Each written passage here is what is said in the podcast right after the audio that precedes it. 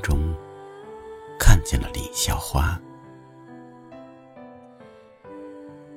第一眼看见那些花时，我不敢相信，传说中喜欢攀附、依赖、炫耀自己的花，竟是这样的普通而平淡。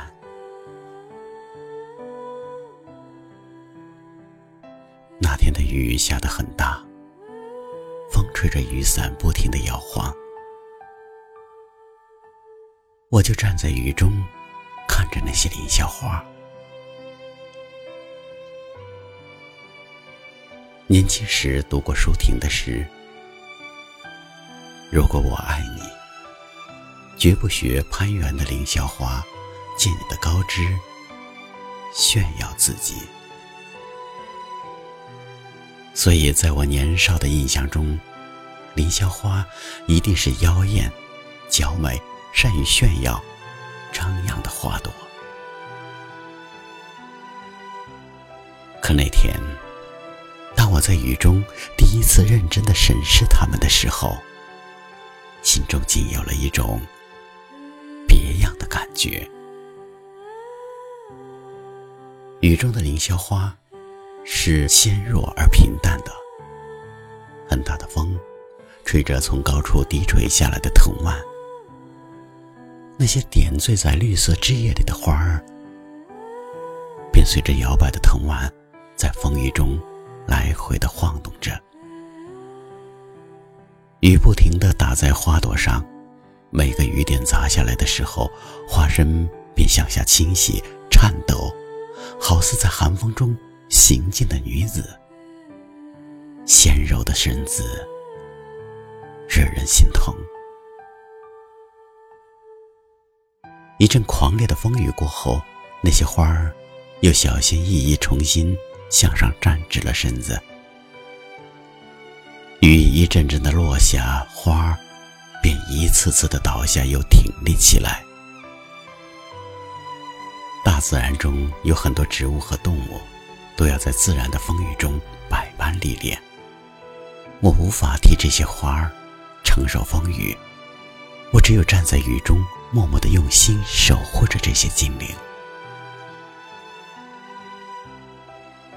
一场雨过后，花们慢慢的挺直了身子，那些缀缀着花骨朵的枝条也不再狂舞，它们静静的像墨绿色的流苏一样，温柔的低垂着。让我惊讶的是，那些看似细弱的花枝在风中，竟然没有一枝被折断。那些花儿也在风雨中坚强的站立，没有一朵坠下枝头。在风中，我所担心的一切都没有发生。疾风骤雨后留下的残露在一点点滴落，仿佛是一场较量之后。遗留的尾声。雨润后的凌霄花一家清脆，我知道，那以后的花时，也必将一家繁盛。我突然想起了“洗礼”这两个字，是不是经过洗礼后的生命都会愈加坚强？因为这场雨，我知道了生命的无常。也因为这场雨，我看见了生命的坚强。瓶里的青春，或许太绚丽，所以凌霄花选择了在大树边、山坡上、水泥石柱旁生长发芽。他们背负着一个攀援强权的恶民，用自己坚卑的生命与另一个粗糙的生命结合，用自己柔弱的身体。装饰着另一个生命，同苦同荣，生死与